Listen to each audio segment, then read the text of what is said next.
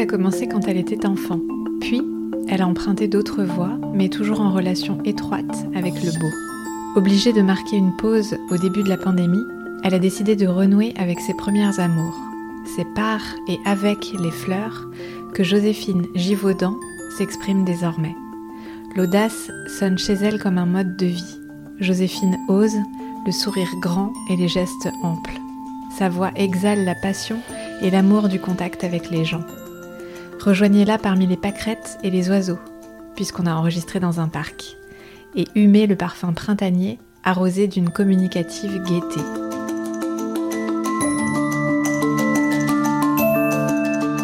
Bienvenue dans Chamade, un podcast de conversation intime et étonnante pour faire palpiter votre vie. Pour m'aider à le faire grandir, abonnez-vous, mettez 5 étoiles et laissez un commentaire sur Apple Podcast ou Spotify. Je suis Marie Gérardin Lépine, créatrice de la Fantaisie Vagabonde, et un vendredi sur quatre, je vous invite à la rencontre de faiseuses et de faiseurs de beaux qui vivent le cœur battant. Vous venez? 1, 2, 3, fleurissez. Et si vous restez jusqu'à la fin, vous entendrez une histoire de nuit noire et de Finlandais bondissants. Bonne écoute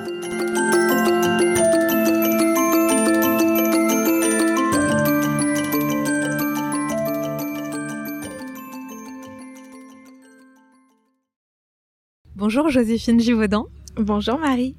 Bienvenue dans Chamade. Merci. Et bienvenue à Rennes, puisque c'est toi qui es venue à moi aujourd'hui. Je te remercie beaucoup. Bah, merci de m'accueillir.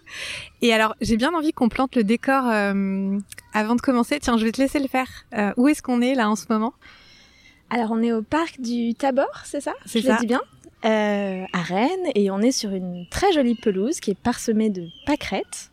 Et on entend les oiseaux en arrière-plan et c'est tout à fait charmant. On Ouais. a vu des tulipes euh, qui font euh, la taille de ma main, magnifiquement ouvertes.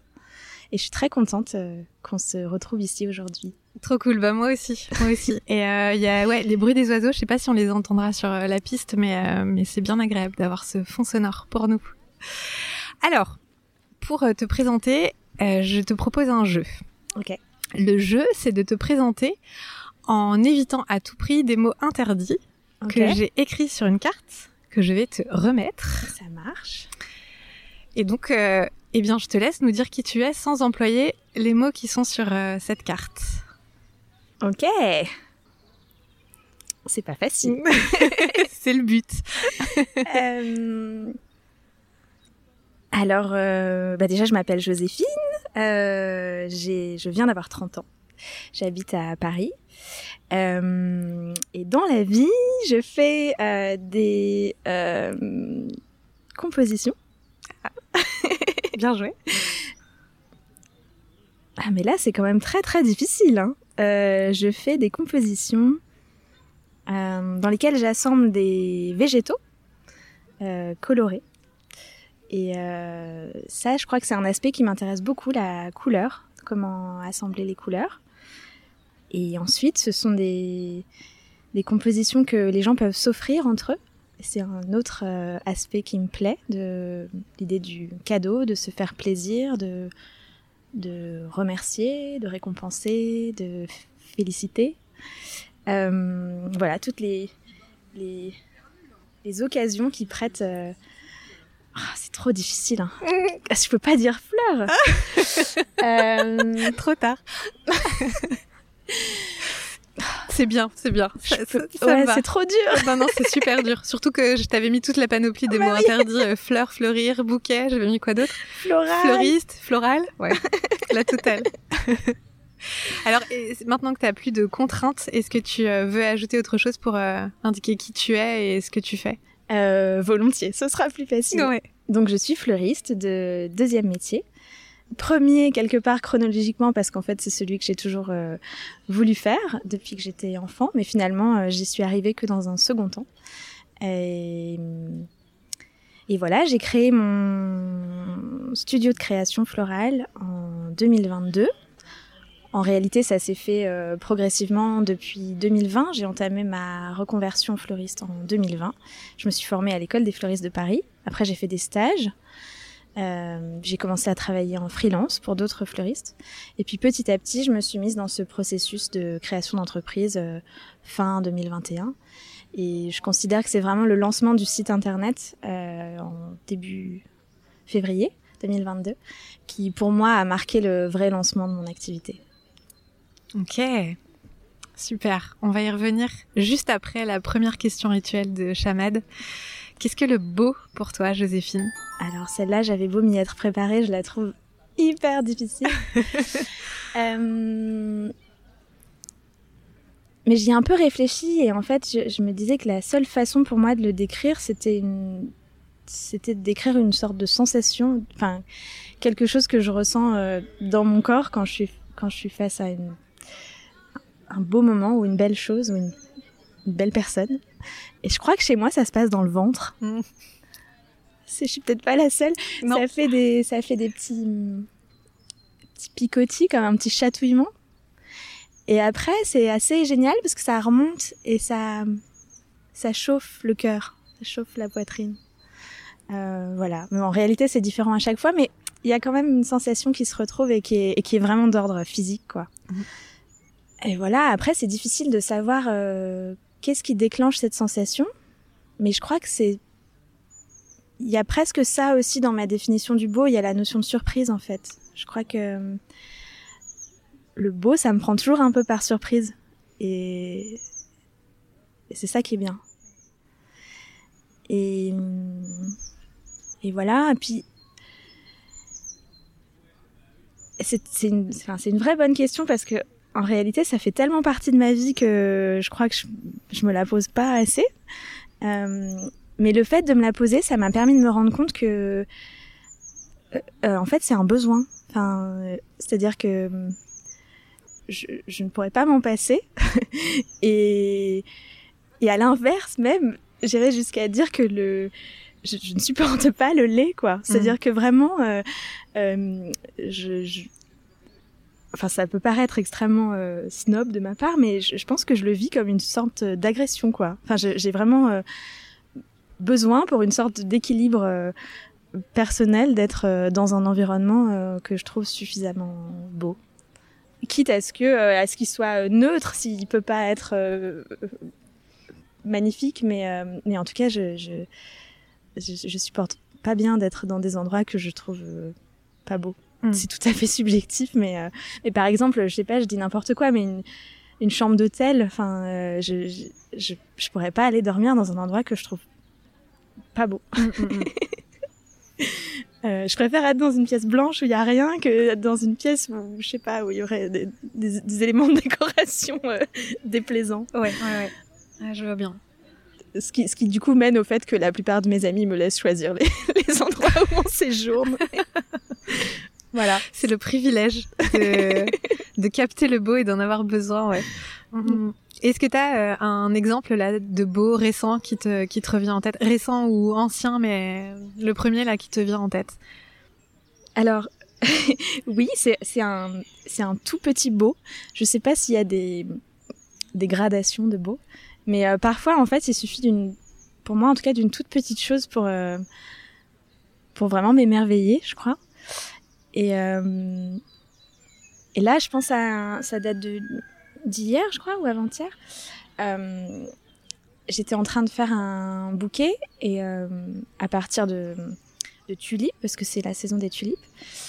Et c'est des tulipes qui, alors je sais pas d'où elles venaient exactement, mais en tout cas qui sont conditionnées par 50, euh, qu'on achète en gros et qui sont malheureusement, je pense, calibrées en fait, mmh. qui hmm. sont un peu toutes les mêmes et donc elles sont très belles, mais il n'y a pas beaucoup de surprises justement. Dans, dans... Et, euh, et, là, en fait, en, en, préparant ce bouquet à partir de ces tulipes, je suis tombée sur une qui avait une. Euh, alors, je crois que le, je crois que le mot euh, en botanique, je suis pas très forte en botanique, mais je crois qu'on appelle ça un sépale. C'est-à-dire qu'en fait, c'est les pour moi, la manière dont je le décrirais, c'est un peu la frontière entre euh, la feuille et le, pétale. Enfin, c'est une, feuille normalement, qui en général est verte, mais qui se trouve euh, tout près de la, fleur, au niveau de la, corolle, je pense qu'on dit, la fleur. Et, euh, et, en fait, là, sur cette tulipe, ce, ce, sépale était mi-vert, mi-rosé, comme, rayé, comme si c'était presque une, une transition en fait Mmh. vers la vers la couleur de la fleur. Enfin, je, je fais des gestes qui ne vont pas se voir à l'enregistrement, mais c'est di- c'est difficile à décrire. Mais il y avait un, un, un mélange entre euh, le, le fait le côté improbable de, de ce de ce de la présence de cette, cet élément qui n'était pas présent sur les autres tulipes. Cette couleur euh, comme ça euh, double et puis une forme euh, un peu comme ça qui très gracieuse qui pointait vers la vers le, haut de la fleur. Et je sais pas j'ai trouvé ça euh, j'ai trouvé ça magique en fait.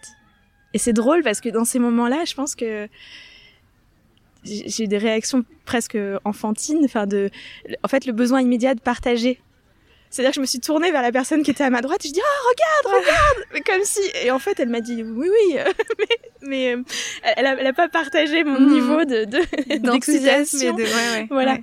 Mais, euh, mais je crois que j'ai j'ai souvent ça, en fait, le, le besoin tout de suite de, de communiquer. euh.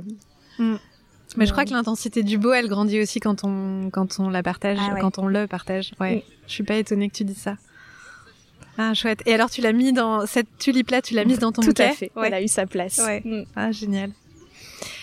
Tu disais tout à l'heure que, en vérité, euh, tu veux être fleuriste depuis que t'es enfant. Euh, moi, j'aimerais bien savoir euh, comment tu es venue à la fleur ou alors comment la fleur, c'est les fleurs se sont imposées dans, dans ta vie? Si, si ça remonte à tes 8 ans, très bien. Ou si c'est plus récent, dis-nous. Mais Bah, effectivement, c'est pas facile parce que je crois que quand on est enfant, on se pose pas trop la question, en fait. Enfin, je crois que comme c'est un, c'est un choix d'enfant, c'est un choix qui était pas vraiment, euh, qui était très euh, spontané, quoi. Euh, j'ai, alors, j'ai, eu la chance de grandir à la campagne. Et donc, je pense que, de fait, j'étais dans un environnement où les fleurs étaient présentes. ouais. Je sais pas pourquoi. euh, j'ai toujours. Enfin, je pense que c'est vraiment la question du beau, quoi. J'ai toujours trouvé ça. euh, toujours trouvé les fleurs euh, fascinantes, en fait, parce que. euh, Enfin, comment dire C'est du, du beau, mais en même temps, c'est du beau qui nous est offert par la nature, qui existe, qui existe déjà en soi, et, et le fait ensuite de, de pouvoir les travailler, les assembler. je sais pas, je trouve ça je trouve que c'est un privilège en fait euh, immense Mm. et et donc ouais je sais pas enfant c'était ça me semblait euh, j'ai du mal à répondre parce que pour moi c'était comme une évidence je crois et et voilà et puis après euh, la la la vie m'a menée ailleurs pour plein de raisons bon j'étais quand même pas très loin du beau parce que j'ai étudié l'histoire de l'art donc j'étais Ouais. quand même toujours euh, un peu Un sur pied les mêmes, dedans, sur les voir les deux.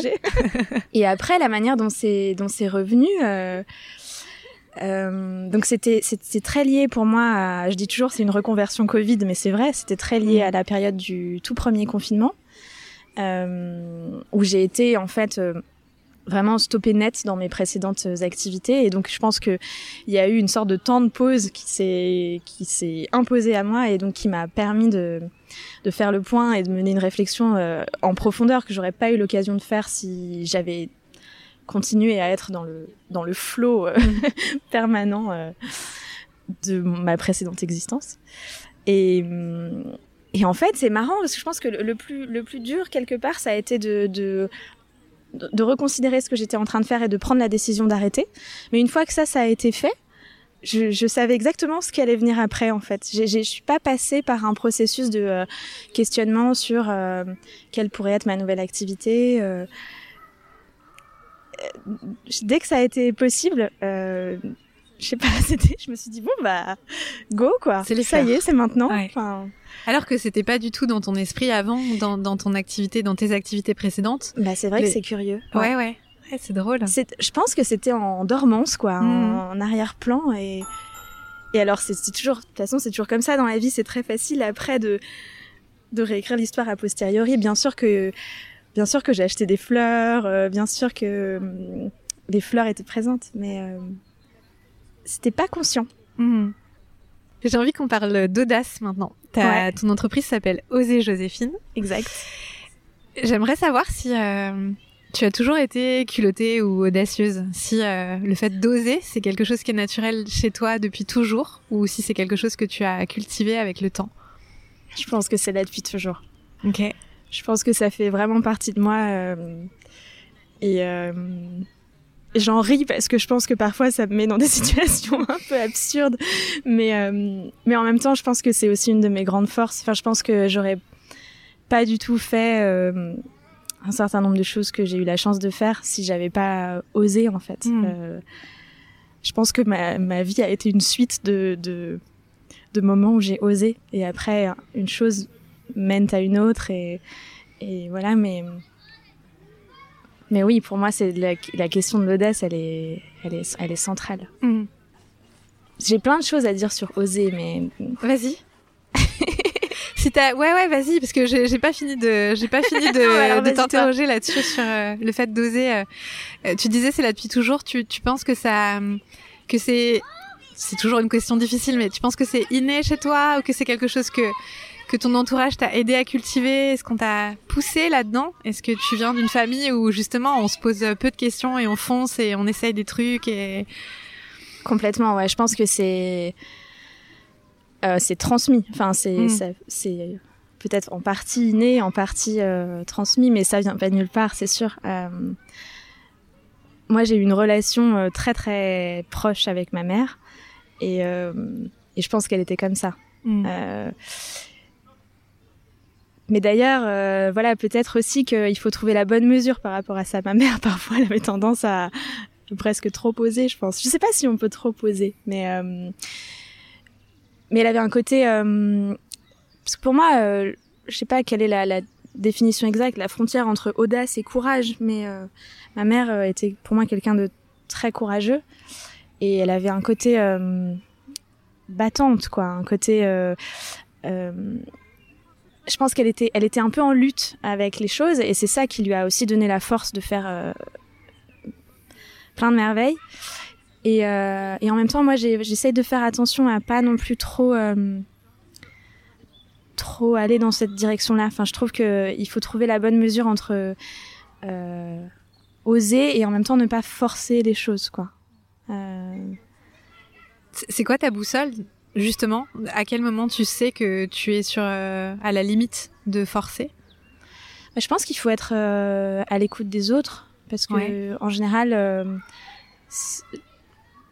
on fait pas les choses tout seul. Souvent, les situations se passent à plusieurs et euh, et, et je pense qu'il faut voilà s'assurer que les choses sont toujours ok pour les pour les autres aussi. En fait, c'est ça, c'est que si on si on me dit non, euh, je, je c'est très important pour moi de respecter euh, Mm. le, le non. Mais mais je pense qu'il y a plein de gens qui m'ont dit oui et qui m'auraient pas dit oui si j'avais pas je sais pas si j'étais pas apparue dans leur vie de manière un peu inattendue quoi. Mm, mm. Et à chaque fois que tu oses, euh, c'est un. Il y a peut-être des degrés, mais euh, tu, tu ressens un, je sais pas, un frisson où tu te dis ah, y a une zone de danger. et- Carrément, mais je crois que j'aime bien ça. ouais, T'as ouais, raison. c'est ça. ouais. T'as- t'as senti le truc, ouais. Je Mm. pense que en fait, euh, je crois que ça m'amuse pas d'obtenir les trucs par la voie classique. En fait, je crois que, je crois que j'aime bien ça. J'aime bien. euh, Je crois que je me, je me, je me sens vivre aussi quand j'ose des trucs. Mm. euh, euh, Il y a des choses qui sont plus ou moins racontables, mais tu vois, l'autre jour, je me souvenais d'une histoire où, euh, par exemple, euh, un jour, je suis sortie euh, marcher dans la rue euh, et j'étais nue sous mon imperméable. tu parlais de frisson, en fait, c'est incroyable comme Double sensation. frisson, froid et, euh, et danger. Non, mais tu vois, c'est des, c'est des trucs, enfin, je sais pas, je regretterais si je l'avais pas fait, quoi. Ah, Bon, il y avait un contexte, il y avait un contexte. J'imagine, j'imagine. Mais, C'était euh, un cap ou pas cap ou c'était euh, Non, c'était un, c'était plutôt un jeu de séduction euh, euh, avec la personne avec qui j'étais à l'époque. Mais, ok. mais c'était, mais je pense que je, enfin, je l'ai fait aussi pour moi, quoi. Mm, mm. Voilà. Après, j'ai des, j'ai des, j'ai des moments beaucoup plus euh, racontables, notamment euh, ma, ma vie professionnelle, ça a été beaucoup ça, en fait, euh, euh, le besoin de, de décrocher un stage un peu en dernière minute. euh, Bon ben, j'étais du genre à, à me pointer à la veille de l'ouverture et à et à, à déposer mon CV euh, jusqu'à jusqu'à ce qu'on me dise euh, jusqu'à ce me dise oui quoi. Enfin, comment dire. Je, je suis pas la fille qui envoie un mail et qui attend trois semaines qu'on me réponde quoi. ouais. J'admire beaucoup. Chacun en pensera ce qu'il voudra. Ouais, Peut-être ouais. que. Mais moi, j'admire beaucoup. Parce que je suis plutôt dans la dans la team euh, mail et euh, moins maintenant, mais mais euh, j'admire ça parce que je trouve que avoir ça tôt, quand on est, enfin, on n'a pas une grosse différence d'âge, mais toi, t'as ça depuis bien plus longtemps que moi, un peu. Et euh, je trouve ça admirable parce que c'est c'est un peu c'est un peu étrange pour moi en fait, tu vois, de de, Mm. de, de de me frotter à des gens qui se posent peut-être moins de questions et en tout cas qui n'ont pas peur de. euh, on parlait de rejet avant de Ouais. avant d'enregistrer. Probablement que t'as moins ça, la peur de, de du non, la peur du euh, d'être dégagé ou ou que c'est même peut-être pas l'enjeu en fait. Ça dépend des situations. Je crois que c'est pas l'enjeu, Ouais. c'est vrai. Mm. Et, euh, et je crois surtout qu'en fait, plus tu le fais, moins t'as peur, quoi. Ouais. Quand même, ce que, ce que, ce que notre échange là m'évoque, c'est que pour moi, euh, il y a aussi quelque chose de, euh, de très genré, en fait, dans euh, Mm. cette peur du rejet, dans le fait de ne pas oser. euh. Et je crois que consciemment ou non, c'est des choses qui, qui m'animent depuis longtemps. Le fait de, euh, pour le coup, de lutter, là, le, le mot est bien choisi, contre je ne sais quelle contrainte que, qui serait spécifique, en fait, euh, au fait d'être une femme. Enfin, Mm. je vois pas pourquoi. euh, Parce qu'en fait, c'est ça, hein, c'est que euh, je suis sûre que un homme et une femme qui auraient le même comportement, on va dire ah c'est une femme qui ose, Mm. alors qu'en fait un homme, il est juste dans son rôle d'homme. tu vois ce que je veux dire? Absolument. Donc ça, je Ouais. crois que ça me révolte et, et du coup j'ai envie aussi de, de me positionner autrement, Mm, quoi. Ouais, d'incarner euh, le fait d'oser, mais naturellement sans sans sans la question de je suis une femme et j'ose Ouais. euh, versus un... ouais ouais je vois très bien. Très bien, bravo. Rien que pour ça, je vais peut-être le faire beaucoup plus. Moi, je me dis aussi que oser, c'est euh, rêver grand. Ouais. Et euh, j'aimerais savoir à quoi tu rêves si tu euh, si as zéro limite euh, financière, temporelle, etc. Comment tu rêves ta vie? Qu'est-ce que t'as en- qu'est-ce que tu rêverais d'y mettre? Comment tu rêverais de la vivre? C'est une question géniale. C'est une question géniale parce que euh, je pense que je rêve beaucoup et qu'en même temps, euh, je me mets énormément de limites euh, et tu viens de les citer, ne serait-ce que la, la question financière. quoi. Mm. C'est terrible parce que je suis tout le temps en train de m'auto euh, censurer. Qu'est-ce que je pourrais mettre dans ma vie si tout était possible? Ouais. Bah là, euh, c'est vrai que déjà j'aimerais avoir un j'aimerais avoir un atelier de fleuriste qui soit grand, qui soit spacieux, qui soit lumineux. Euh, ça c'est vachement important pour moi de de travailler dans un environnement lumineux et aussi de tu l'as peut-être remarqué, j'aime beaucoup faire des photos et euh, Oui. et je trouve qu'une belle photo, elle est essentiellement conditionnée par la lumière. Et, euh, et je- bon, déjà, je suis pas capable de me servir de flash, mais en plus, euh, je préfère faire de la photo en lumière naturelle. Donc voilà, j'adorerais avoir un lieu qui soit grand et puis surtout qui me permette de, de recevoir euh, du public. Ça, ce serait chouette. Alors, je Mm. pense que ce serait pas. euh, comme euh, j'aime pas faire trop les choses dans les règles, ce serait pas une, une boutique au sens traditionnel du terme qui serait ouverte de 9h à 20h ou je ne sais. Mais, euh, mais voilà, j'aimerais bien avoir un lieu où je puisse peut-être aussi euh, faire des ateliers, par exemple, euh, faire des, des, des shootings photos à plus grande échelle. euh. Je crois que c'est mon rêve le plus immédiat. Après, Mhm. euh, il y en a sans doute beaucoup d'autres, mais, mais voilà, c'est le, le souhait que je, que je lance à l'univers aujourd'hui. T'es dans un, un, un bel endroit pour, euh, pour On lancer ce souhait. Ouais, ouais, c'est parfait. C'était pas prémédité, mais c'est parfait. Aujourd'hui, ton, est-ce que tu voudrais bien nous, nous décrire un, un moment de création d'un bouquet, par exemple, ou Ouais. d'une euh, composition florale euh, de ton choix? À, quoi ça ressemble, euh, tu vois, euh, en termes de d'environnement sonore, en termes d'environnement visuel, où tu es, comment tu es, euh, comment t'es habillée, par exemple, qu'est-ce que t'écoutes, etc. donc le moment vraiment de faire le bouquet. Quoi. Ouais. Alors, j'ai toujours peur que ça me décrédibilise, mais comme je viens de parler de lieu, je, vais tout dire. Je suis actuellement dans mon salon. Donc très en fait, je suis dans un environnement très intime qui me permet, pour répondre à ta question, d'être habillée en pyjama si je le souhaite. euh, en réalité, je suis pas, je suis pas en pyjama, mais mais voilà, je suis, euh, je suis à l'aise. Enfin, en fait, je suis, je suis seule. Il y a personne qui me regarde et et je pense que j'aime bien en fait le confort de cette intimité là. Mhm. Euh,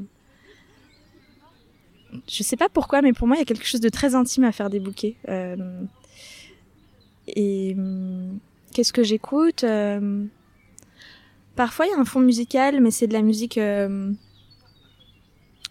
enfin plutôt calme et, et voilà. Et puis, plus généralement, c'est silencieux. Je pense que ah, ça, c'est pareil. J'aurais du mal à le décrire, mais pour moi, il y a un côté presque méditatif en fait. Mmh il y a quelque chose qui se passe et, je pense que c'est cette sensation-là aussi que probablement je recherchais en, devenant fleuriste. Mais il y a, hum, mais je pense que ça, c'est d'ailleurs, ça pourrait être dans n'importe quel type de création. C'est pas forcément spécifique au fait de faire un bouquet, mais il y a un moment où il y a, il y a quelque chose qui lâche et, euh, et on est pris dans ce qu'on fait. Mmh. Et, euh, et, euh, et c'est marrant parce que je me souviens qu'au début d'ailleurs, je m'étais dit, parce qu'avant, j'étais dans des activités très intellectuelles où je, faisais beaucoup marcher ma tête et où c'était fatigant aussi. Et je faisais pas du tout marcher mon corps. Mhm. Il y avait un déséquilibre dans ce sens-là. Et je m'étais dit, ah, c'est bien, euh, quand je travaillerai avec mes mains, euh, je pourrais euh, réfléchir en même temps. Enfin, je pourrais penser ah ou je sais pas, tu vois. Faire deux trucs qui n'ont rien à voir en même temps. Ouais. Mais la fille, complètement, tu vois. Optimiser mon temps. Et en fait, pas du tout. Il y a, au contraire, il y a l'effet inverse où ça vide la tête. Mhm. Et, et je sais pas, on est complètement Enfin, moi, je suis complètement concentrée sur ce que je fais et, et ça me fait du bien. Hmm. Et quel rapport t'entretiens avec euh, les clients et les clientes qui te commandent des bouquets au moment où tu es en train de faire les bouquets? Alors, au moment où je suis en train de le faire, ils sont pas présents. Ouais. Euh, donc, en général, en fait, on, on se parle en amont, mm-hmm. au téléphone, le plus souvent. Euh... Ça, c'est chouette que ce soit au téléphone et pas par mail ou dans un truc. Ah oui, alors ça, c'est vrai. Sauf si les gens, voilà, mais je crois que c'est pas arrivé en fait. Sauf si les gens ne souhaitaient pas qu'on se parle, mais en général, euh, la manière dont ça se passe, c'est que soit ils passent commande directement par téléphone et dans ce cas, voilà. Soit ils envoient un mail, soit ils passent par le site internet. Mais moi, je décroche toujours mon téléphone euh, pour dire euh, j'ai bien reçu votre commande. Je pense que c'est aussi, je suis en début d'activité, donc pour moi, c'est de toute manière très important de remercier les gens un par un pour la confiance qu'ils m'accordent. J'aime bien leur demander aussi comment ils m'ont comment ils m'ont trouvé. Euh, et puis effectivement, s'ensuit un temps d'échange qui est plus ou moins long, mais où euh, moi j'aime bien euh, savoir. alors, en général, c'est des cadeaux, donc savoir un peu plus sur le destinataire. Ou alors savoir dans quel environnement le bouquet va être placé. J'ai eu la chance, là, il n'y a pas si longtemps, d'être contactée par une personne qui est architecte ou architecte d'intérieur Architecte, je crois. Ok et qui m'a envoyé vraiment euh, plein de photos de euh, euh, du vase dans lequel elle voulait mettre le bouquet, de la commode sur lequel il allait être posé. Ah ouais. elle fait aussi de la peinture, donc il y avait un de ses tableaux en arrière-plan. Et en fait, c'est vrai que moi j'adore ça. Plus j'ai d'éléments, mm. plus ça me donne de points de départ pour ensuite tricoter à partir de là, quoi. Donc oui, ce temps d'échange, il est très important. Mm, mm, ok. Et après, ouais, quand tu crées le bouquet, euh, t'as déjà construit l'idée que tu t'en faisais et ce à quoi il va ressembler à la fin ou tu es dans une espèce d'improvisation euh, avec les fleurs à disposition? Oui et non. Enfin, je pense que c'est un. Je pense que ça se construit euh, progressivement depuis le premier échange téléphonique jusqu'à en fait le moment où je vais acheter les fleurs, qui pour moi est hyper important. Mhm. Parce que du coup, c'est ça aussi la différence avec un fleuriste plus traditionnel, c'est que moi, j'ai pas de stock. Donc en fait, je vais acheter des fleurs en fonction de chaque euh, commande. D'accord. Euh, donc je l'ai choisi euh, spécifiquement. Et euh, et là, ben c'est vrai que parfois j'arrive avec des idées en tête qui peuvent être des idées de couleurs, par exemple. bien sûr, selon les saisons, les fleurs disponibles sont pas les mêmes non plus. Mais j'aime bien aussi le côté me laisser surprendre par ce que je vais trouver au marché ce matin-là. Mm, mm. Et, et voilà, parfois c'est je vais je vais trouver une une variété qui va m'attirer et puis construire à partir de là. Et puis de toute façon, ça, ça, ça continue à se construire jusqu'au bout et je suis toujours la première surprise à la fin parce qu'en fait, euh, même, même avec, euh, enfin, alors d'ailleurs, je, je, dérive, mais ça me fait penser à ça quand j'étais en formation à l'école des fleuristes. On était assez nombreux, on était 25, je pense, un groupe de, je sais plus exactement, peut-être moins. Et en fait, on avait tous les mêmes fleurs. On avait tous la même ah. quantité de fleurs, les mêmes, voilà. Et en fait, il en sortait des bouquets euh, différents. Et donc, je trouve que ça, c'est génial aussi. C'est-à-dire que même une fois que j'ai fait ma sélection de fleurs, il y a encore une marge de, d'évolution euh, en fait qui est, qui est, grande. Ouais, singulière et chacun mm. avec sa patte et mm. sa sensibilité. Ça me fait penser à Top Chef. Je... C'est la cata. et d'ailleurs, euh, tu parles de tu parles de vase là de ta cliente architecte. Ouais je sais que tu lances et tu fais des collaborations euh, là en ce moment avec une porcelainière, c'est ça? C'est comme ça qu'on dit? Euh, ça, ça m'intéresse beaucoup de savoir euh, ce qui te, ce qui t'anime dans le fait de faire des collaborations avec des gens dans des métiers annexes et parallèles aux fleurs. Qu'est-ce que, qu'est-ce que tu recherches là-dedans? Qu'est-ce que je recherche là-dedans? Je pense que hum, c'est le fait de croiser des sensibilités. Mm. Là, c'est des vases, mais ça pourrait être autre chose. J'ai fait aussi des collaborations avec des photographes, par exemple. J'aime bien, enfin, je sais pas comment dire, c'est très important pour moi d'avoir euh, ma propre entreprise, mes propres créations, mais en même temps, euh, à aucun moment je souhaite que ce soit une, une, aventure solitaire. Mm. Enfin, j'ai très envie d'aller à la rencontre euh, d'autres gens qui créent eux aussi des choses et et oui, je crois que je suis assez fascinée par euh, ce qui peut ressortir de la rencontre de deux univers. Alors après, bien sûr, c'est des gens qui sont quand même pas choisis tout à fait au hasard. Je pense qu'on a, on a déjà des, des, choses en commun et donc forcément, il, il, émerge de ça. Euh, voilà, des, des j'espère des choses qui seront réussies. On verra. C'est pas encore fait, mais mais euh, mais voilà. Après, sur la question du vase plus spécifiquement, ça s'est fait un peu. C'est aussi un peu une suite de, de j'ai pas envie de dire de concours de circonstances parce qu'en fait je pense que c'est pas du tout un hasard mais, mais, en tout cas de voilà de choses qui se sont présentées. Euh, elle s'appelle Camille euh, Camille Le Châtelier la porcelainière. Et pour le coup c'est elle qui m'a contactée et, et j'ai accepté et, et, voilà je suis ravie de faire cette collaboration avec elle. Euh, mais mais c'est vrai que les vases pour moi c'est c'est très important. Enfin je trouve que et d'ailleurs tout à l'heure tu me demandais comment je travaillais. Souvent le vase est un point de départ pour moi Ok.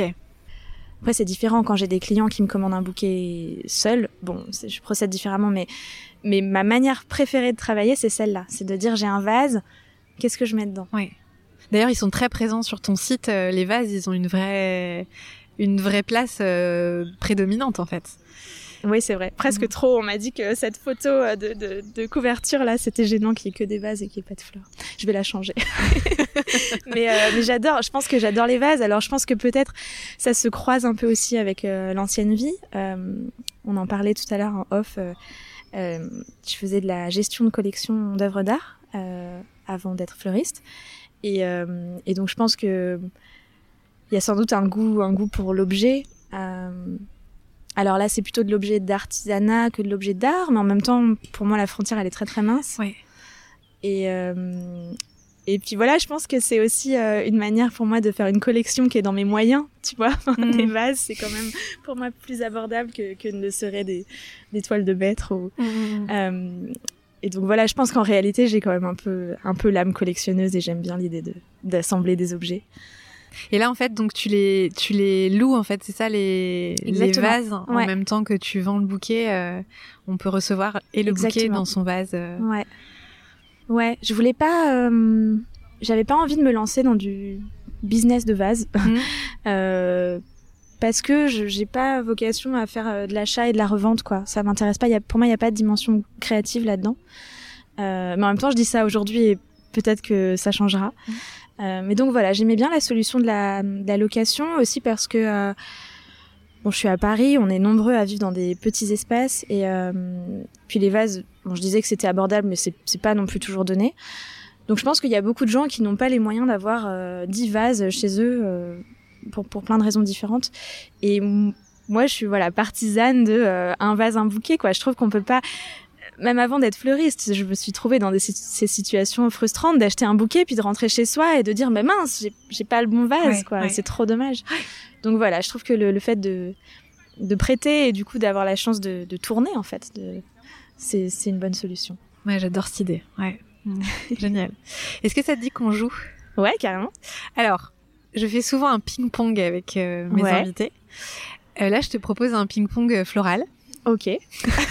Restons dans le thème. Restons dans le thème. Ça veut pas dire qu'il faut forcément euh, donner des noms de fleurs, mais il faut que ça soit dans le rayon euh, floral. Donc, euh, le, je pense que tu vas me coincer avant que je te coince, donc on va voir. on va pas voir sûr, où on va pas aller. Sûr. Je ne sais pas. C'est pâle. Soit dans... C'est moi qui commence. C'est moi qui commence. Avec le chant du coq. je commence par Lotus. tu sais ce qui m'est venu? Ah, Je suis désolée, ah bah ça n'a rien à voir. Oui, vas-y. c'est absurde. J'ai pensé et, bouche cousue alors que c'est pas l'expression. C'est pas, du tout ça. Pardon. Lotus, euh, Asie. Asie, ok. Euh, Ikebana. Ah. Euh, art. T'as dit art Ouais. Ok. Euh, Van Gogh. Tournesol. Hum. Chant. Colza. J'en ai vu plein ce week-end. On enregistre en avril, hein, au fait.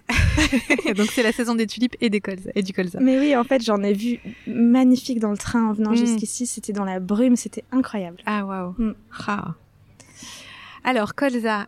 Hmm, agriculture. Je fais une grimace. Agriculture, j'ai dit, j'ai dit. Agriculture. Euh éco-responsable. Ah. Avenir. Planète. Verte. Bleu. Alors attends, bleu. Myosotis. Je crois qu'en anglais, euh, myosotis, on dit forget me not. Oui. Je sais pas si on a le droit à l'anglais. Si, tu peux. Euh, tu vois, tu me coinces. Alors, pas sur l'anglais, mais sur euh, la direction. Hmm. Oh, je vais dire le truc qui me vient, je sais pas euh, le lien, bon. Euh, rose rouge. Mauvais goût. J'adore l'association du rose et du rouge, entendons-nous bien. bien sûr, mais hmm, alors, je vais dire un truc, mais je vais pas aller au bout de, de celles et ceux qui comprendront, comprendront, et les autres, tant pis, je pourrais expliquer si vous me demandez. Mauvais goût, je dis tulipe. Je sais pas si toi tu vas comprendre. Non, j'ai pas compris. Je te dirai après. tulipe Hollande. Amsterdam. Hmm. Ah si. Euh, peinture flamande. Ah oui. Allez, j'en dis un dernier, je te laisserai le mot de la fin. Peinture flamande. Rose. Euh, ah Mince euh, Parfum. Ah, super. Pour finir sur le floral, génial. Ah, merci Joséphine. Alors, euh, maintenant, J'aimerais bien savoir ce que ça te fait de, de faire plaisir aux autres grâce aux fleurs. C'est hyper important pour moi, ouais. Bah, ça me fait plaisir. c'est nul comme réponse, mais. Euh, mais c'est vrai, je pense que je suis pas la seule. Le plus grand plaisir, c'est de faire plaisir. Qu'est-ce que ça me fait? Est-ce que ça te provoque un truc euh, On parlait de, de, sensations corporelles tout à l'heure avec le beau. Est-ce que tu vois quand tu, en plus toi tu livres les, les, les bouquets euh, chez les gens.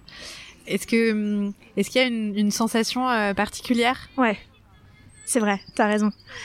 T'as raison. Encore hier, on m'a posé la question est-ce que c'est vous qui livrez? Et en fait, bon, je pense que cette cette ligne là, je pourrais pas la tenir très longtemps. Ça devient déjà problématique. Donc je vais être obligée à un moment de déléguer à des livreurs. Mais euh, tant que je peux, j'adore l'idée d'aller livrer parce que ça me permet de rencontrer les gens. Et, euh, et en fait, naturellement, il y a, toujours un temps d'échange. Euh, il y a une fois où ça n'a pas eu lieu et en fait je l'ai hyper mal vécu. Où la, la personne, mais bon, le contexte était très particulier. C'était un bouquet de, de deuil et, voilà. Et je pense que cette personne n'était pas du tout euh, en condition, euh, enfin voilà, pour avoir un échange au sujet de fleurs. Et, c'est vrai que sinon, je, je, oui, il y a toujours un échange. Je sais pas, qu'est-ce que, ah, j'arrive pas à te répondre. Mais en fait, si, si, si, pardon. Il faut que je, parce que je pars trop loin. Il faut que je reste sur des choses, des choses simples. En fait, c'est ça qui est génial, c'est qu'en fait, quand la personne ouvre la porte et que je lui tends le bouquet, il y a toujours ce sourire. Ah ouais, ouais. Et en fait, c'est ça. Je crois que c'est ça mmh. qui résume tout. C'est que l'idée de pouvoir juste l'espace d'une fraction de seconde mettre un sourire sur le visage des gens. Et je trouve ça fabuleux en fait. Ces gens que je ne connais pas, que peut-être je reverrai jamais, j'arrive et ils sourient en fait. Mmh. Et ça c'est génial. Je crois que c'est juste ça en fait. Et moi, je souris aussi, bien sûr. Mmh. D'ailleurs, là, quand tu le racontes, t'as tout tes, ton corps qui se déploie, en fait. C'est hyper beau. Ça, c'était un, un, truc euh, important euh, que t'avais, dont tu avais conscience quand tu te disais euh, ma prochaine activité, mon prochain métier, euh, ma prochaine vie. Il faut qu'il y ait cette dimension humaine et cette dimension joyeuse dans ce que je vais faire sans doute. Je sais pas si c'était conscient ou inconscient, mais euh, mais ça, oui, ça fait partie de moi. Je pense que quel que soit le métier que je choisisse, peut-être d'ailleurs que je serai pas fleuriste toute ma vie, on verra. Ouais.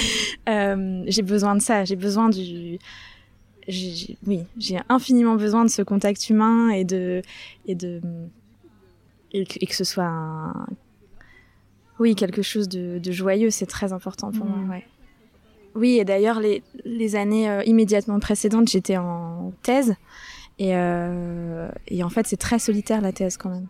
Et je pense qu'il y a peut-être aussi un effet un peu rebond, je sais pas comment dire, mais je pense que j'avais j'avais d'autant plus envie qu'il y avait sans doute eu un peu de frustration avant. Et donc euh, là, j'ai très envie d'aller au contact ouais, des, des clients. Ouais. Ouais. Il y a deux autres trucs que je vois dans ton approche de ton métier. Alors la première, tu as évoqué le mot euh, éco-responsable tout à l'heure. Il y a ouais. vraiment cette dimension de... J'adore d'ailleurs, tu as des expressions sur ton site que je trouve euh, vraiment savoureuses, où tu dis que euh, les fleurs euh, que, tu, que tu utilises pour tes bouquets n'ont pas pris l'avion, euh, que c'est des fleurs de pays, je crois, tu cites aussi. Enfin, tu as vraiment des belles expressions euh, sur ton site. Ça, c'est...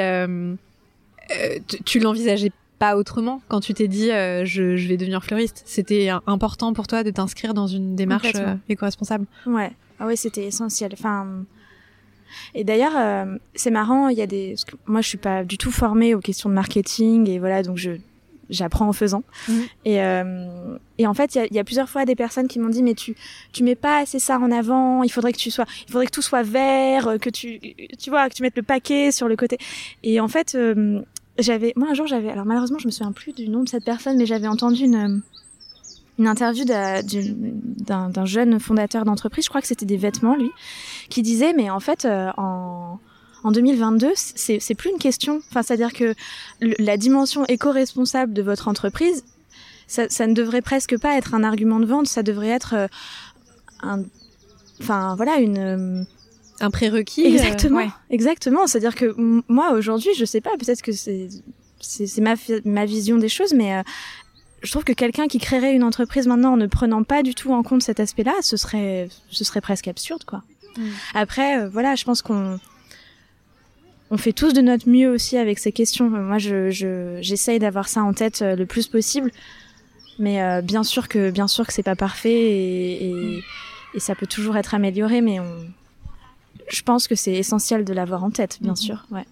Surtout dans le milieu de la fleur où euh, moi je trouve que c'est assez opaque. Tu vois, par exemple, euh, les fleuristes euh, chez qui je vais, euh, c'est pas c'est pas chez tous euh, hyper euh, évident en fait d'où viennent les fleurs. Si c'est des fleurs françaises, si c'est des fleurs européennes, c'est pas euh, c'est pas écrit dessus en fait. Et exactement, il n'y a pas de législation en ce sens en fait. Donc il n'y a pas il y a pas d'obligation légale à afficher la provenance des fleurs, ni euh, pour le consommateur final chez le fleuriste, ni même en fait pour nous quand on va euh, chez les fournisseurs. C'est ça qui est fou. Alors après, il y a un peu des techniques. On, on sait par exemple selon le type de seau dans lesquels elles sont, le type de bac. On, tu vois, il y a un peu des, des, indices. Et puis il y a quand même parfois c'est écrit sur les emballages. Enfin, il y a, il y a des moyens de savoir. Hein, c'est pas non plus. Euh... Mais euh... c'est pas du tout des informations qui sont valorisées, quoi, qui sont. Alors, je dis ça et en même temps c'est pas vrai parce que je pense que c'est en train de changer. Là, il y a eu une vraie prise de conscience depuis quelques années. Euh, ah oui, alors j'en profite pour citer euh, le hum, collectif de la fleur française qui fait un, super travail. Je, je suis assez fière parce que je les ai rejoints euh, cette semaine, là, il y a trois jours. Ah, génial mais je suis, je suis pas encore très active parce que... voilà, bah, mais... tu viens d'arriver. mais, mais ils font un travail très très important de, de sensibilisation et en fait de pédagogie. C'est ce mm. que tu disais comme... Comme l'information est assez peu disponible, le, le, le consommateur lambda et moi la première avant de devenir fleuriste on, ne sait pas en fait. On ne sait pas ce qu'on achète euh, et on n'a même pas conscience en fait de quels sont les réseaux de, de production et de distribution. Euh, moi la première fois que j'ai appris qu'il y avait des fleurs qui venaient du Kenya euh, par avion euh, frigorifique enfin tu vois ça m'a fait un effet. Je pensais même pas que c'était possible en fait. Non seulement c'est possible mais alors malheureusement j'aurais dû me préparer sur les chiffres je ne les connais pas mais mais c'est une c'est une part énorme de de, de ce qu'on trouve ensuite chez les fleuristes dans toute la France, mm. quoi. Et dans toute l'Europe. Et d'ailleurs, pas forcément sur des fleurs euh, dites euh, très exotiques. C'est, ça peut être des fleurs très, très classiques, en fait. C'est vrai, ouais, ouais, tout à fait. Oui, cette notion de fleur exotique, elle est, euh, elle est, elle est trompeuse. là, il y a quelques temps, j'ai fait un bouquet parce que moi je suis pas très fleur exotique normalement. Enfin je, je sais pas c'est pas fait exprès mais c'est vrai que ça m'attire euh, pas tellement. Mhm. mais là j'ai fait un bouquet dans lequel j'ai mis des strelitzia. Je sais pas si tu vois ce que c'est. C'est pas du tout. Ah si j'ai vu ta photo. T'as fait une photo qu'on appelle aussi les oiseaux de paradis. Enfin ah non je crois que c'est pas exactement la même chose mais enfin ça ressemble. Ok. Oui il y avait une photo tout à fait ouais. Et en fait, euh, celle-ci, elle venait du, je sais pas si on dit un ou une strelitzia, un strelitzia. Ceci, il venait du Var en fait. D'accord. Euh, donc tu vois, ça a l'air, ça pourrait avoir l'air. Enfin, quelqu'un m'a dit ah t'as fait un bouquet avec des fleurs exotiques. Oui et non, je pense que euh, ce sont sans doute des fleurs au départ euh, d'origine exotique, mais enfin on les on les cultive chez nous aussi quoi. Donc euh, oui, après. Pareil pour les orchidées, par exemple. Aujourd'hui, on cultive des orchidées en France, je pense pas dire de bêtises. Alors, c'est sans doute sous serre. Après, il y a mmh. cette question-là aussi. Moi, je suis pas experte de tout ça, mais c'est c'est difficile. En fait, il suffit pas de dire euh, fleurs françaises parce que euh, parfois il y a des choses qui sont produites en France, mais si c'est euh, dans des serres qui sont chauffées jour et nuit, bon, en réalité c'est pas idéal non plus. La, la, la, culture uniquement de pleine terre, je crois qu'elle est, elle est quand même assez rare aujourd'hui. Voilà, on fait, on fait au mieux avec ce qui existe et, et, ce qui surtout est en place depuis de nombreuses années. Donc c'est difficile à déconstruire et à reconstruire et ça prend du temps en tout cas. Ouais. Mm. Comme le fait d'oser chez les femmes ou chez les hommes. Exactement. Je parlais de deux dimensions tout à l'heure euh, sur lesquelles tu mets beaucoup de, de soins. Je trouve la, la seconde, c'est, enfin, il y en a plein d'autres, mais les deux auxquelles j'ai pensé. La deuxième, c'est euh, que tu écris je trouve super bien. Et tu fais ah, des ton, ton, site enfin je te l'avais dit hein, mais ton site est super joliment écrit. Tes posts sur Instagram ils sont ils sont très léchés. Il y a des très belles photos mais il y a aussi des très beaux textes. Et ça euh, ça c'est un truc que tu euh, que tu t'es découvert ou, ou tu t'es dit ah euh, j'adore écrire ça tombe bien je vais pouvoir mettre en valeur mes mes bouquets par de l'écrit aussi? Ou autre euh, scénario Je suis trop contente de discuter avec toi parce que tu, tu me poses des super questions. Ah, écoute. Merci. Euh, ouais, l'écriture, c'est vachement important pour moi depuis toujours. J'adore écrire, enfin j'aime ça. Et je pense que c'est comme tout, quand on prend du plaisir à faire les choses, euh, sans doute que ça se sent. Enfin, mm. Et hum, alors, est-ce que c'était déjà présent? Euh, Oui, parce que j'ai quand même, enfin, notamment dans mes études, euh, j'ai eu l'habitude d'écrire. Mais là, je pense qu'il y a, il y a vraiment euh, quelque chose qui était nouveau pour moi et qui était hyper excitant. C'était de me dire, euh, je peux écrire comme je veux en fait. Je pense que j'ai, je pense que j'ai, je peux le dire maintenant. Pardon à mes anciens professeurs qui m'écouteront peut-être. Mais je pense que j'ai, j'ai beaucoup souffert en fait de l'écriture dite académique. Euh, mm. Tu vois, euh, la note de bas de page, euh, le enfin voilà, toutes les, contraintes qui viennent avec Mhm. euh, avec tout ça. Et, euh, et même si euh, je, je comprends l'utilité d'écrire de cette manière-là dans un certain contexte, euh, pour moi, ça a été très difficile en fait de me plier, euh, mais à- même bien avant la thèse, dès, dès le collège, Oui, dès, oui, dès ouais. le moment où on avait des rédactions, des dissertations, etc.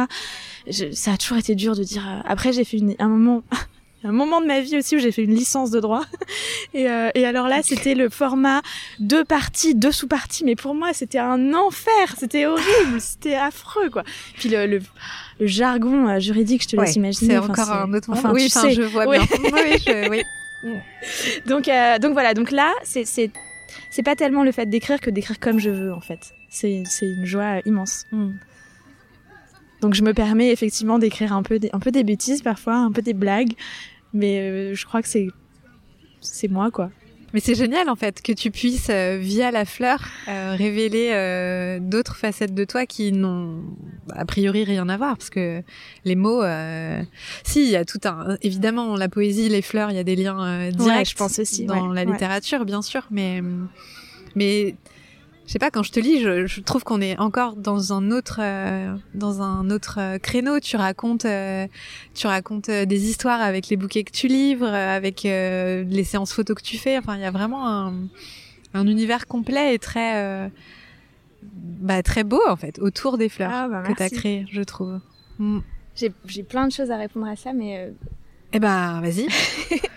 Non, mais je pense que déjà c'est, je pense qu'en fait c'est, enfin j'ai pas besoin de me forcer parce que je pense que c'est une manière de vivre ma vie en fait. Enfin c'est à dire que je me dis pas. euh, Tiens, je vais écrire un texte pour Instagram et je vais le rendre poétique, tu vois. Enfin, bien sûr je sais pas comment dire, tant mais mieux en fait, je pense que la scène, je l'ai vécue comme ça, et du coup, je l'ai, je l'ai juste retranscrite, quoi. Mais euh, je, je pense que dans ma vie au quotidien, je me raconte des histoires tout le temps. Euh, et que là, c'est juste l'occasion de les mettre, euh, j'allais dire sur le papier, euh, non, sur l'écran. Mm. Mais, euh, mais voilà, après, euh, ce que je voulais dire tout à l'heure aussi, c'est que euh, je pense que, je m'en suis rendu compte là récemment. En fait, il y a plusieurs niveaux de lecture à tout ça. C'est-à-dire qu'il y a des gens qui me connaissent pas du tout et qui perçoivent un certain nombre de choses.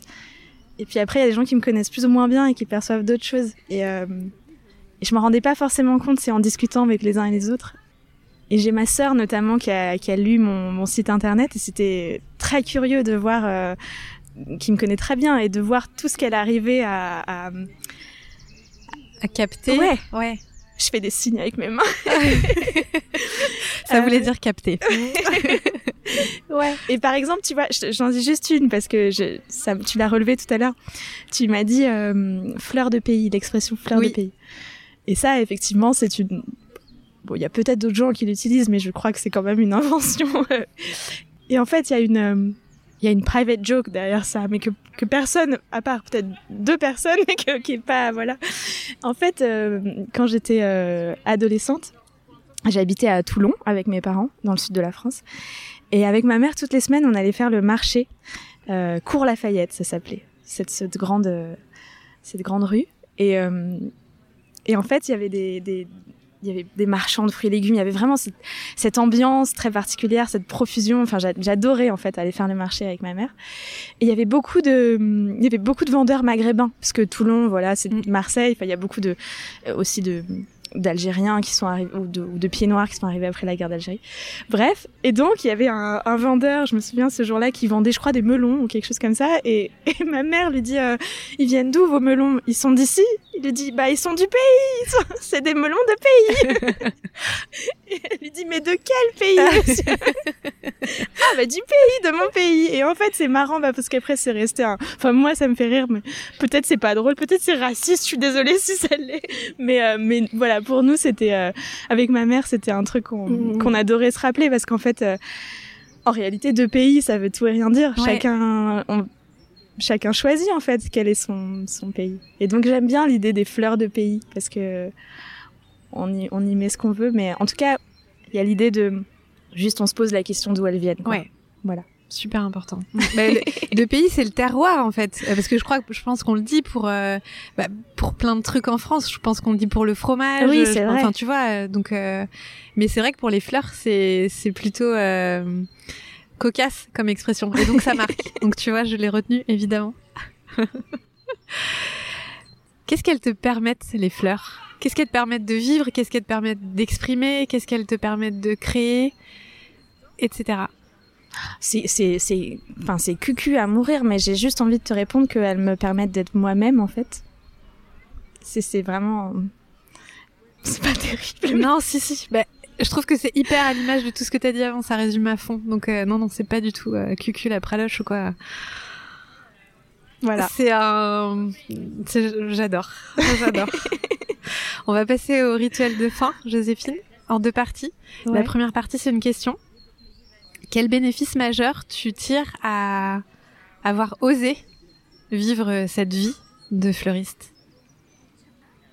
Je crois qu'on a déjà tout dit en fait. Euh, définitivement être être mieux avec moi-même et puis aussi, euh, je pense que ça va ensemble. euh, enfin, j'espère, j'essaye à apporter de la joie autour de moi. Je pense qu'en fait, quand on est quand on est là où on doit être, euh, on répand ça aussi autour de nous.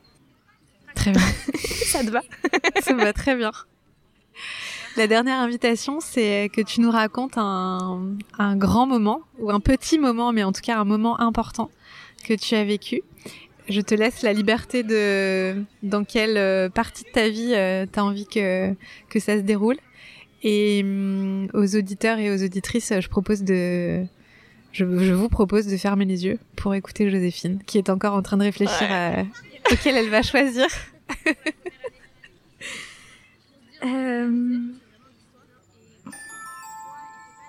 Il y a quelques années, je suis partie euh, faire un grand voyage euh, dans les pays du nord de l'Europe, en Finlande, en Russie, en Estonie, je crois. Et on était partis à deux. Et j'ai séjourné, donc c'était en Finlande, dans une petite euh, maisonnette. euh, on avait trouvé ça, je sais plus comment, euh, chez des, donc on était accueillis chez l'habitant. Une famille, euh, vraiment, c'était un, un endroit très reculé. En plus, on était partis sans voiture. Ils étaient venus nous chercher, je crois, à la, à la gare la plus proche. Et on avait été donc accueillis chez eux. Il y avait euh, les, les deux parents et un, grand-fils, mais qui avait euh, peut-être déjà euh, une quarantaine d'années et qui vivait avec ses parents. Et qui était, euh, je pense, un peu simplé, mais, très très gentil, mais voilà, un peu, un peu, un peu en décalage. Et donc, il y avait, il y avait deux, deux maisons, celle où logeait la famille. Nous, on avait une petite dépendance à côté. Puis il y avait aussi un, ça c'était génial, il y avait un, un sauna en construit vraiment. C'était une cabane en bois euh, à l'ancienne, euh, et on était, on était littéralement au milieu de nulle part. Et euh, et le, le premier soir, très gentiment, nos hôtes nous invitent à, à partager le dîner avec eux. Et ils avaient fait un, un très très grand barbecue avec toutes sortes de viandes. Alors, moi je suis pas forcément une grande viandarde, mais, mais là c'est vrai que c'était séduisant parce qu'il y avait un tas de choses. Et puis il y avait aussi un peu la barrière de la langue. Et finalement, je crois qu'on n'a pas trop su ce qu'on avait mangé ce, ce, ce jour-là. Enfin, ils étaient sans doute allés, euh, d'après ce qu'on a compris, à la chasse. Et puis ils avaient fait eux-mêmes euh, des saucisses, euh, des bon, voilà. Et euh, c'était délicieux, mais c'était un peu troublant. et puis euh, et puis finalement après le le repas, euh, le fils nous dit, euh, vous savez, euh, en ce moment, euh, c'est magnifique, c'est la saison des étoiles filantes. Alors moi, je savais pas qu'il y avait particulièrement une saison, mais apparemment, euh, c'est le cas. Et donc, euh, bien sûr, euh, émerveillée par l'idée, je dis bon bah super, on va aller dans ce cas après après le repas, on ira faire une promenade, peut-être en espérant voir une étoile filante. Et donc, on est parti se promener à deux, et en fait, comme on était vraiment au vraiment au beau milieu de la campagne, il n'y avait pas du tout d'éclairage public. C'était le, noir total, ce qui est aussi bien sûr euh, qui représente les conditions idéales pour observer les, les étoiles, mais qui, dans le contexte dans lequel on était, était quand même un petit peu terrifiant. Donc, on marchait sur cette route, il y avait personne, on voyait rien du tout, on n'avait même pas pensé prendre une lampe torche avec nous. Et puis on décide un moment de se s'enfoncer un peu, de sortir de la route et de s'enfoncer un peu dans une- un morceau de forêt parce que euh, la- le, le- il y avait, on, avait l'impression qu'il y avait une sorte de promontoire, qu'en prenant de la hauteur, on, pourrait mieux voir le ciel. Et donc on grimpe, euh, on grimpe euh, euh, ce, cette espèce de petit chemin qui n'en était pas vraiment un. Et en fait, on tombe nez à nez sur le, le fils, dont malheureusement j'ai oublié le nom, qui est, qui est vraiment sorti d'un, d'un buisson, mais qui nous a absolument, euh, absolument terrifiés, ce qui sans doute n'était pas du tout son intention, mais voilà. Et donc, nous voilà partis euh, tous les trois euh, monter jusqu'en haut de cette, cette petite colline. Et, et je sais pas, c'est, c'est très difficile à décrire, mais il y avait une espèce de conjonction de euh, oui, parce que la personne avec qui j'étais à ce moment-là, je m'en souviens très bien, m'a murmuré à l'oreille euh, J'espère qu'on va pas finir en saucisse. Et donc il y avait cette conjonction de de la la peur qui littéralement nous prenait euh, aux tripes, c'est le cas de le dire, parce qu'on n'était vraiment pas tranquille avec ce, je sais pas, dans cet environnement. Et, dans ce, dans cet état-là, on est arrivé en haut de cette colline, et alors là, il y avait une une vue, mais euh, enfin indescriptible. Il faut que j'essaye de vous la décrire, mais c'était une, étendue de ciel euh, gigantesque. Ça m'a semblé, j'ai eu l'impression d'être face à une vraiment une immensité euh, que j'ai pas réexpérimenté après. Et c'était le noir total et et il y avait ces, ces, points de lumière euh, hyper brillants et tellement nombreux. Et on s'est allongé par terre euh, c'était improbable. On s'est allongé par terre tous les trois. et et je sais pas, c'était, il y a vraiment eu un, comme si le le temps s'était arrêté quoi. Il y a eu cette expérience de d'instant suspendu. Je pense que il y avait ces trucs magiques où on se sentait euh, minuscule en fait. On se sentait vraiment euh, rien du tout par rapport à, à, toute la beauté qu'on avait sous nos yeux. Et en même temps, je sais pas, je, là je le revis en vous racontant, je pense le, le sentiment aussi d'être euh, tellement présent, quoi. Et, euh, et, voilà. Et la fin de l'histoire, c'est que euh, on a finalement euh, vu une étoile filante et pu euh, tous faire un vœu. Et voilà, c'était magique. Waouh Merci beaucoup, Joséphine. Avec joie. À bientôt. À bientôt.